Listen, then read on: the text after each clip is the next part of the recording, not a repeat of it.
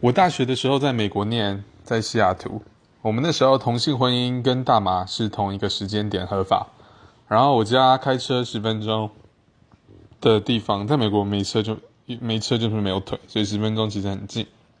开车十分钟的地方就有一家大麻的呃 distributor center 这样子，就是卖大麻的地方。然后大麻也不太贵，所以我那时候就。几乎每天都会抽吧，一年三百六十五天，我大概抽了三百天吧。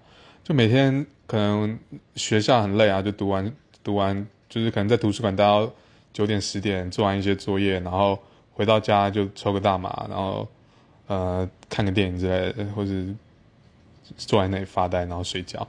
然后最坏的点呢，就是他妈的不能打工，所以就有点像是一个在吃父母的老本。我觉得这点很糟糕。美国实在不开不开放打工，这点真的是太太可恶了。